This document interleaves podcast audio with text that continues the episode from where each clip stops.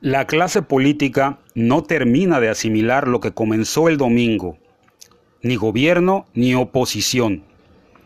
La Marcha Nacional en Defensa del INE convocó a las familias a defender la democracia. No fue la primera vez que los organizadores intentaban una manifestación. Sí fue la primera, de muchas, que la auténtica ciudadanía mexicana respondiera ampliamente en todo el país. ¿Quiénes son las personas que respondieron? ¿Es auténtica ciudadanía? Las familias. La marcha no fue intergeneracional, fue familiar. No fue interseccional, fueron las familias trabajadoras pertenecientes a varios sectores de la sociedad mexicana.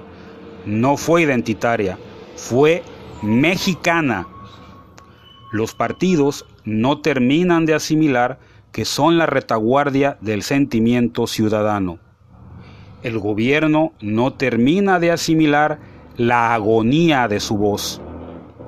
Los grupos organizados no terminan de asimilar que su función es importante, pero no sus liderazgos. México demostró el domingo que es familia, trabajo y patria, que no quiere autoritarismo, estatismo, mentiras, corrupción ni Agenda 2030.